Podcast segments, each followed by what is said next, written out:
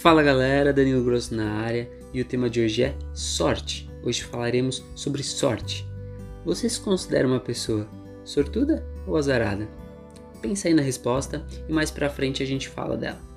Se eu te disser que a sorte ela não é algo que acontece de modo aleatório na vida das pessoas, que na verdade o nome desse acaso é azar.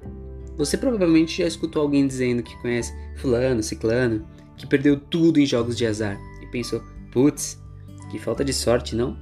Mas em contrapartida você sonha com aquele dia que você vai ter a sorte de ganhar na loteria, quando na realidade ambas as situações acontecem por acaso. E eu explico mais. Você não tem controle desses eventos aleatórios da sua vida. Como por exemplo, saber os seis sonhados números da Mega Sena, ou então fazer um jackpot em uma máquina caça-níquel. Mas você, você tem o controle ao se preparar, por exemplo, para aquela entrevista de emprego que você tanto sonhou, ou mesmo para a pelada do final de semana com os amigos. As pessoas que esperam os eventos aleatórios acontecerem em suas vidas tendem a julgar que outras pessoas são mais sortudas que elas na vida. Sim, existem eventos ao acaso, mas é muito fácil você pegar uma exceção e apontar aquilo como se fosse regra geral. Existem hoje diversos artigos científicos comprovando que pessoas que acreditam estar com sorte têm melhores resultados. Sabe aquela história do amuleto da sorte, da meia, dos shorts? Aliás, vocês conhecem um tal de Michael Jordan, o melhor jogador de basquete de todos os tempos? Então, ele também tinha seu amuleto era seus shorts da universidade, onde ele começou a fazer história com basquete. Ele sempre usava por baixo do uniforme oficial do time que ele estava jogando, no caso Chicago Bulls. Era o shorts da sorte dele. Na verdade, esses shorts ele não dava sorte, mas ele dava confiança, determinação, convicção de que ele sairia vitorioso de suas partidas.